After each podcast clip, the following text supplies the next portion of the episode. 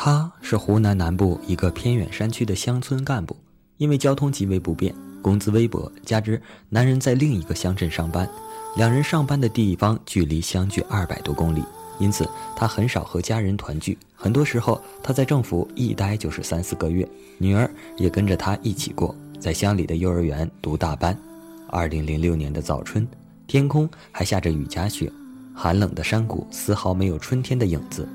为了解决贫困学生就学难的问题，乡里决定让干部们和贫困学生家庭结成帮扶对子。结成帮扶对子后，大家根据帮扶对子家庭的具体情况，进行心理上的沟通和物质上的关怀。这一年，他和一个失去男人的女人结成了帮扶对子。失去男人的女人叫春霞，生有两个女儿，大女儿八岁，读小学三年级；二女儿刚满四岁，还未就学。春霞的男人是在一次伐木头的副业中去世的。春霞的男人因为躲避不及，伐倒的大杉木轰隆一声，活活的将他砸死。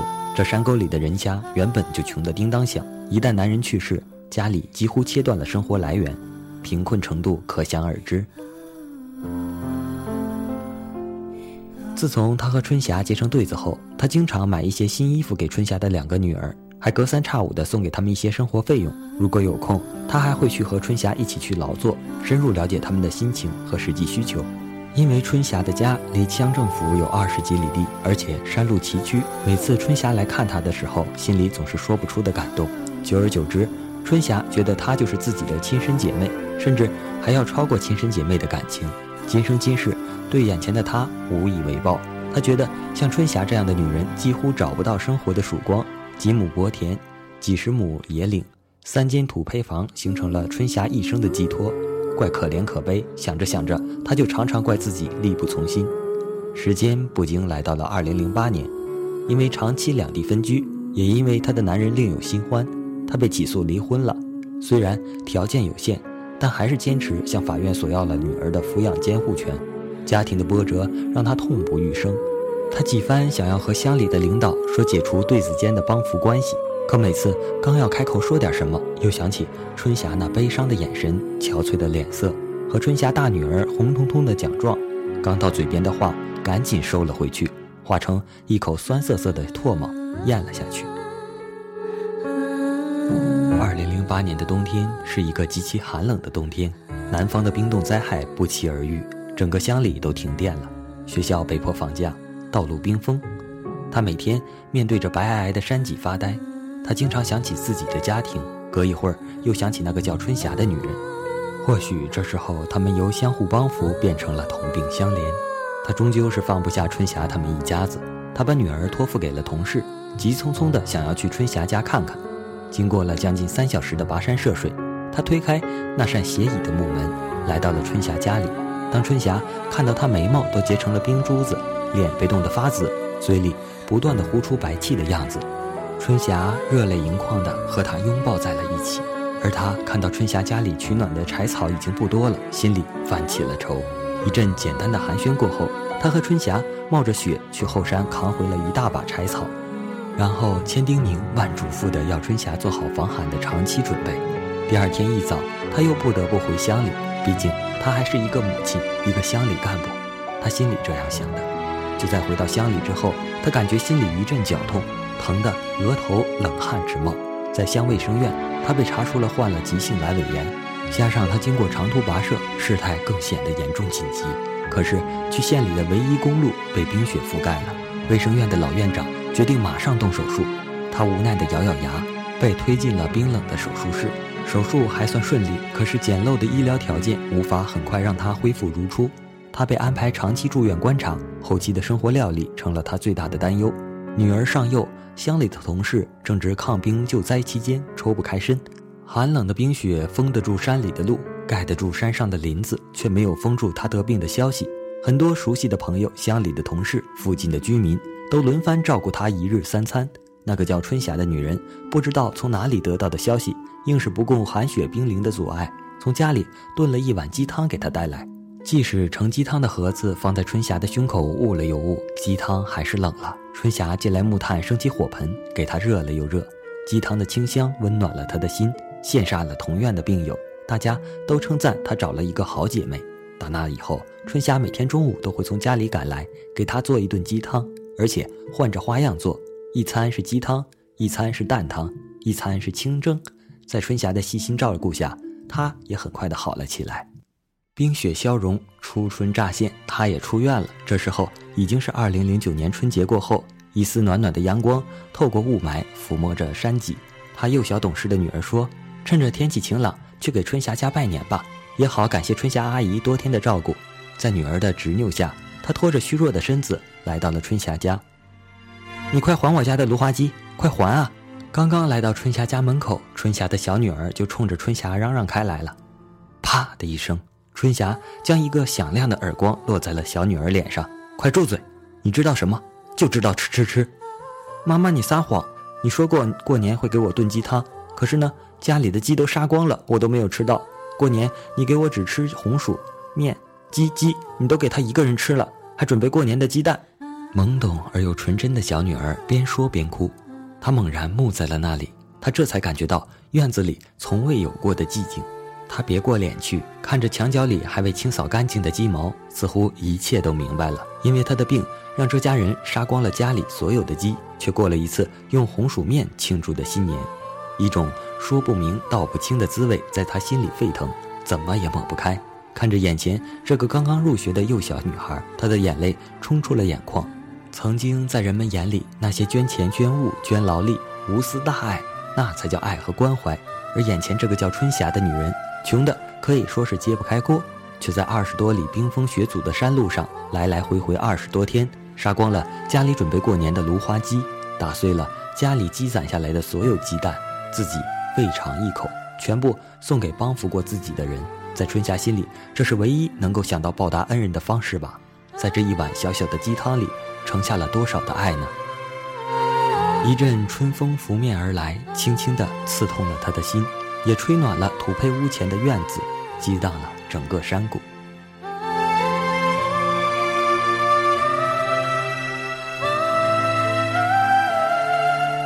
Hello，大家好，欢迎收听豆豆调频。那些爱说出来已是泪流满面。这篇文章我觉得很不错，所以说奉献给大家。本期的话题又是什么呢？废话不多说，让我们开始吧。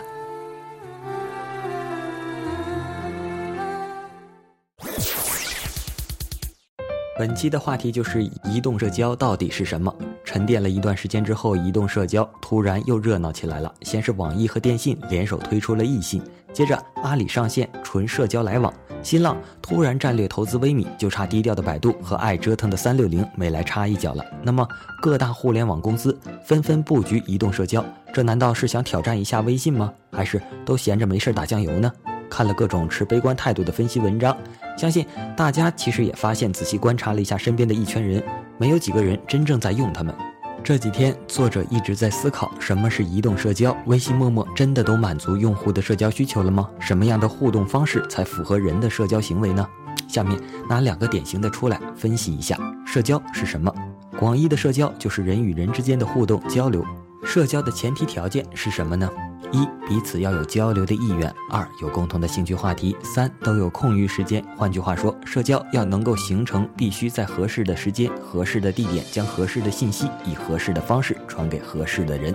二，社交的本质是什么呢？社交行为的背后原因又是什么呢？换一个问法，为什么？我要进行社交活动，一般人会认为，人们社交的目的无非就是为了交朋友。其实这只是表面现象。人的社交行为表明，一切交往动机都源于需求。社交的本质和目的是为了了解、解决需求，比如学习需求、工作需求、减肥需求、性需求，或者是无聊打发时间。百度百科给社交的定义是指社会上人与人之间的交际往来，使人们运用一定的方式传递信息、交流思想，以达到某种目的的社会活动。而这某种目的指的就是解决需求。在这个过程中，朋友只是顺带的。两个人之间之所以能成为朋友，是人因为某一件事让他们之间建立了联系，比如一起学习、一起工作、一起参加某个活动。或者是一起打过架，在不断的联系中产生了情感，生发了感情，这是一个互相解决需求的过程中发生的。所以，社交的正常顺序是建立联系，成为朋友，而不是成为朋友建立联系。人是自私的，对于社交，人们不是想交朋友，只不过是想解决自己的需求而已。情感是在一个过程中顺带出来的。用户心理，社交应当应该能让人解决需求，并因为这件事与他人建立联系，生发情感，这才是符合人行为的社交模式。社交绝不是没事瞎聊，好的社交产品应该是能让两个人建立某种联系。目前基本上所有的社交产品都跨过了解决需求直接交朋友，是在为交朋友而交朋友，这根本不符合人的社会行为，也就难怪做不起来了。而一些做的比较好的社交产品，都是在解决了性需求，比如微信、陌陌。对于人来说，性确实是一个强需求，但并不是社会上需求的唯一。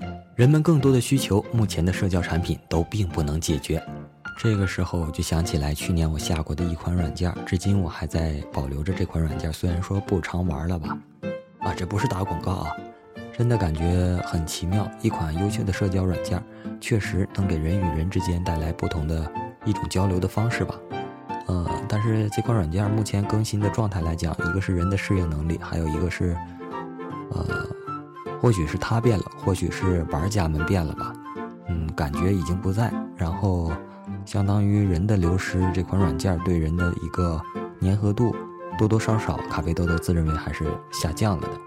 哈，它叫抬杠，大家如果要是感兴趣的话，可以下载一下，确实是一款比较有意思的软件。但是，确确实实不知道哪里变了，感觉也就变了。社交需要彼此有需求，需要某件事建立联系。哎，这又想起来了，为什么总要想起来抬杠呢？嗯，像抬杠顶上就是一个 PK 台，然后让一些玩家或者说是互联网上全国各地的朋友一起去争论一个话题，最后建立了这种联系，所以说最终的感情就非常好。但是就好像是毕业一样，每一个时间段，三个月、五个月或者是一年，总会有一些人离开，而人嘛，经历了许多次离开之后，就跟两个人恋爱一样，这个时候心就麻木了，就是一种抵触心理吧，就不愿意再去交新的朋友。这样的话，逐渐自己也就离开了，哎，一种恶性循环。好，我们回到正题上来啊。需求是建立关系的基础，因此社交是需要理由的。人与人之间的交流需要一个彼此感兴趣的话题，要不然一上来就肯定是瞎扯。社交绝对不是你多大了，哪里人长得好不好看，有一搭没一搭的聊着，这是低级变态的社交行为。这不是我认为的啊。但是这种交流模式几乎发生在所有陌生人社交的开头，相信经历过这个过程的人都很难再接受。瞎聊的用户体验是非常恶劣的，这种互动模式本身就不符合人的社交行为。那用户的心理又是什么呢？什么才是正常的社交行为？这是因为彼此有需求，然后两个人在这个过程中建立了联系，进而产生情感，成为朋友。市场上有多少移动社交喊着可以做到随时随地的跟陌生人即时聊天，但实际情况又如何呢？有多少用户对附近的人打招呼之后几乎得不到回应？知道了附近的人又有什么用呢？两个人彼此都不知道对方的需求，怎么聊天？怎么建立联系？不要以为有个附近的人就能够随时随地的聊天，社交没这么简单。如果仅仅是提供一个知道彼此的平台，而没有帮助用户之间建立联系，陌生人社交最后一定会演变为约炮神器。原因很简单，年轻人最大的社交动力来自于性的冲动，这无法避免的。微信和陌陌都是没有理由的社交，所以最后由由性的巨大动力演变成了以约炮为主的社交行为，慢慢的失去了可以一起讨论兴趣爱好的基因。对于大多数用户来说，双方之间没有话题，彼此不了解，是很难进入深入沟通、保持长久联系的啊。我真的不是在植入广告啊，但是确确实实，抬杠虽然说，呃，个人觉得好像用户粘性在下降，人数在减少，但是确确实实是一个话题作为引导，然后把大家聚合到了一起。但是因为频道嘛越来越火了，播客、语音播客的崛起。呃，确确实实抢占了一部分的资源，最终造成了一个不能说是误入歧途吧。每一个企业、每一个公司、每一个玩家都有不同的想法，但是我觉得这个构思原本是一个特别好的软件，但是最后走的路为什么是这样，谁也不知道啊。可以预知的是，未来的移动社交领域绝对不会只仅仅有微信一家，但也绝对不会是跟微信、陌陌同样的社交模式。嗯，让我们期待未来的移动社交领域能出现一些更有趣的社交模式吧。嗯，咖啡豆豆还是比较期待的呢。好啦，本期的话题就到此为止了，让我们下期再见。